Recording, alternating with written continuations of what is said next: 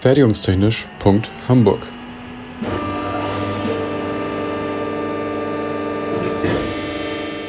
Ein Podcast rund um die Produktion.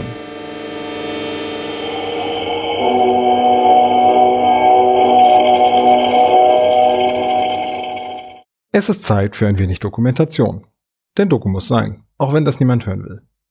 Wenn Studierende mich fragen, behaupte ich grob pauschalisierend, dass der Ingenieurinnenberuf aus einem Drittel Präsentation, einem Drittel Dokumentation und dann noch einem Drittel dem eigentlichen ingenieurigen Arbeiten, Denken, kreativ sein, Zeichnen, Skizzieren, Rechnen besteht. Jedes Verkaufsberatungs- oder Bewerbungsgespräch ist eine Präsentation. Jedes Angebot, jeder Magazinartikel, jede Bedienungsanleitung und auch jede Zeichnung, jede aufgeschriebene Berechnung und jeder Messreport sind Dokumentation. IngenieurInnen müssen in der Lage sein, ihr Fachgebiet auf verschiedenste Weise nachvollziehbar vermitteln zu können. Und zwar dem oder der Werkerin, Kundin oder Chefin. Manchmal präsentiert man es sogar Schülerinnen und Schülern oder einfach Menschen beim Tag der offenen Tür. In Wissenschaft und Technik haben sich dabei ein paar Formate herausgebildet, die verschiedene formale Rahmenbedingungen bieten. Langer Rede, kurzer Sinn. Wir versuchen unseren Studierenden dies zu vermitteln, indem wir sie dazu bringen, Laborprotokolle zu schreiben, die eine ähnliche Struktur und Sprache verwenden. In erster Linie sollen sie eine Übung für die irgendwann drohende Bachelor-Thesis sein. Langfristig eben für weitere schriftliche Dokumentationen im Berufsleben. Das Schöne an der Sache ist, dass wir Lehrende die Protokolle dann auch lesen, kommentieren und unsere Verbesserungsvorschläge den Studierenden dann auch erläutern dürfen. Denn mit dem Verständnis, warum etwas in anderer Form vielleicht besser ist, kommt hoffentlich die Einsicht, es beim nächsten Mal auch besser zu machen. Zum Zeitpunkt dieser Aufnahme bin ich seit über 17 Jahren in diesem Beruf als Vimi tätig. Anders ausgedrückt sind das gerade 35 Semester oder vorsichtig gerechnet über 1000 durchgesehene Protokolle. Die Protokolle haben durchaus unterschiedliche Qualität, aber es ist schließlich noch kein Master vom Himmel gefallen. Und in diesen vielen Protokollen gibt es immer auch mal kleine Perlen, die uns zum Schmunzeln bringen. Das kommt einfach vor. In 17 Jahren hatte zum Beispiel die Autokorrektur sehr unterschiedlich verheerende Wirkung auf die Rechtschreibung. Und es kommt leider durchaus auch vor, dass Protokolle mitten in der Nacht nach einem langen Tag mit Laboren, Übungen und Vorlesungen an der HAW geschrieben werden. Bei über 1000 Protokollen darf es ab und an auch mal einen Satz zum Schmunzeln geben. Das sorgt bei der Korrektur für gelöstere Stimmung. Und ein paar dieser Stilblüten möchten wir gerne zum Jahresende mit euch teilen. Zu Beginn des Protokolls muss man erstmal beschreiben, worum es geht.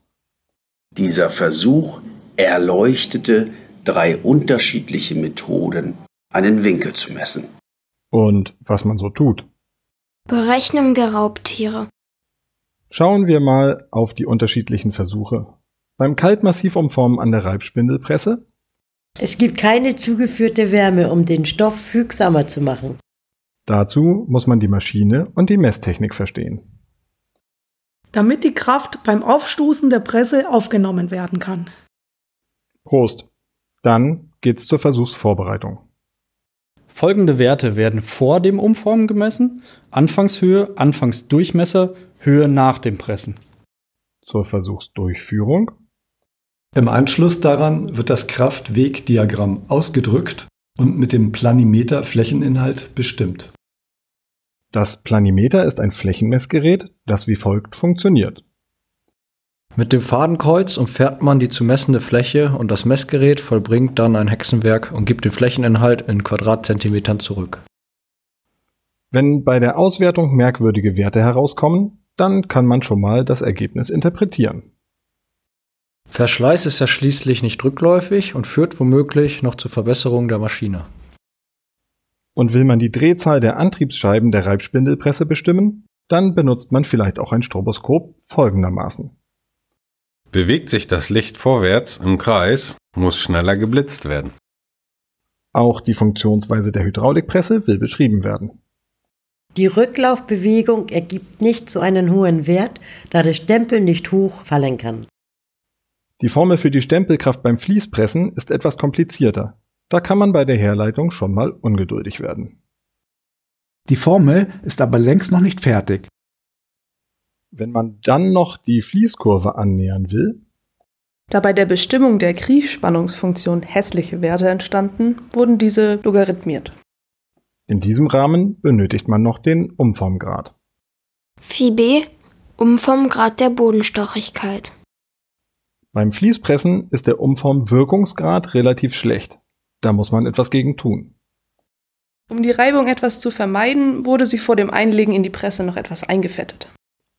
Aber auch bei der Blechumformung kann man gut um den heißen Brei herumreden. Das Blechteil besteht aus mehreren Löchern, einer Tasche in der Mitte und einem abgerundeten Rand. Abseits von meinen Umformmaschinen haben wir auch eine Funkenerosionsanlage. Dabei wird berührungslos über viele kleine Funkenentladungen Material abgetragen. Und durch kleine Buchstabendreher wird der gepresste Kohlenstoff dann auch mal umgewandelt. Funkenerosives Senken mit Kupfer- oder Granitblöcken als Elektroden.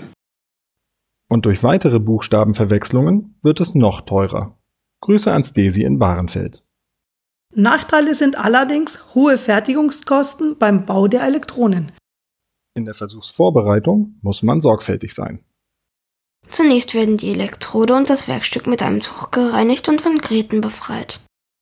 Wenn der Prozess dann läuft, verdampfen Petroleum und Metalle. Die entstehenden Dämpfe werden durch eine Absaugung ungefährlich. Und wenn das Protokoll zum Funkenerodieren fertig und korrigiert ist, möchten die Studierenden es dann auch abholen. Ich möchte gerne das Protokoll von der Lichtschweißanlage abholen, das, wo die Löcher gestanzt werden. Zu guter Letzt haben wir noch einen himmlischen Versuch beim Rapid Prototyping. Das benutzte Firmament ist ein harter Kunststoff, der in sehr feinen Ebenen übereinander geschichtet wurde. Ich möchte mich bei allen Studierenden bedanken, die sich Mühe bei der Erstellung der Protokolle geben und aufmerksam unser Feedback aufnehmen. Unsere Studierenden sind die Besten der Welt. Und ich möchte mich bei allen Personen bedanken, die mich bei der Vertonung der Textschnipsel unterstützt haben. Und für alle, die den Podcast zeitnah hören, ich wünsche euch ein angenehmes Jahresende und ein gutes Jahr 2024. Ach und übrigens, seit 17 Jahren nehme ich mir vor, mal selbst ein richtig gutes Protokoll zu jedem meiner Versuche zu schreiben. Und jedes Mal fällt mir ein, dass ich gerade etwas Wichtigeres zu tun habe. Protokolle schreiben ist nämlich. Bei den Podcastaufnahmen passieren übrigens nie Fehler. N ist gleich VC mal 1000 Millimeter pro Minute. Nein, doch. Nein. N ist gleich VC mal 1000 mm. Nein. Fertigungstechnisch.hamburg ist eine Produktion des IPT an der HW Hamburg. Die Inhalte stehen unter der Lizenz Creative Commons Attribution Non-Commercial 4.0 International. Infos zur Lizenz unter creativecommons.org. Verantwortlich für die Inhalte des Podcasts ist Benjamin Remmers. Meinungen gehören den jeweiligen AutorInnen und nicht der HW Hamburg. Weiterführende Links und falls vorhanden Formelzettel finden sich in den Shownotes bzw. auf der Homepage. Für Fragen, Wünsche und Anregungen erreicht man uns unter info@fertigungstechnisch.hamburg oder bei Twitter unter @fertigunghh. Es gelten die Datenschutzbestimmungen der HW Hamburg.